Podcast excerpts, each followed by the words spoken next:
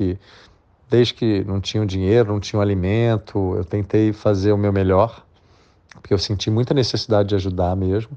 E também precisei de ajuda no sentido de que também chacoalhou muito emocionalmente para mim. Como para todo mundo, não tem como a gente fingir que está normal. A gente teve também que fazer um processo de rever um monte de coisa. E aí eu descobri várias coisas boas também nisso.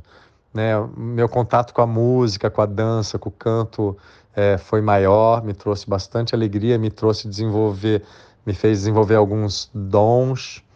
É, eu, eu pude ver muita coisa que eu queria, que eu nunca tive tempo, desde coisas da dramaturgia na, na, na televisão, nos streamings, até palestras. É, aí a gente fala de muita coisa, porque rolou muita coisa nessa, nessa pandemia, de, de lives, de palestras.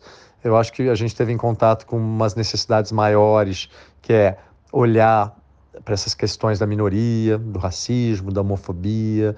A gente, paralelo, passou, tem passado por dificuldades muito grandes aqui na nossa política e nosso jeito de, dos governantes e, e, dessa polaridade. Isso tudo mexeu muito demais, né, com a gente. E aí cada um teve que eu acho que fazer o seu trabalho de tentar entender e, e o que se passa, enfim.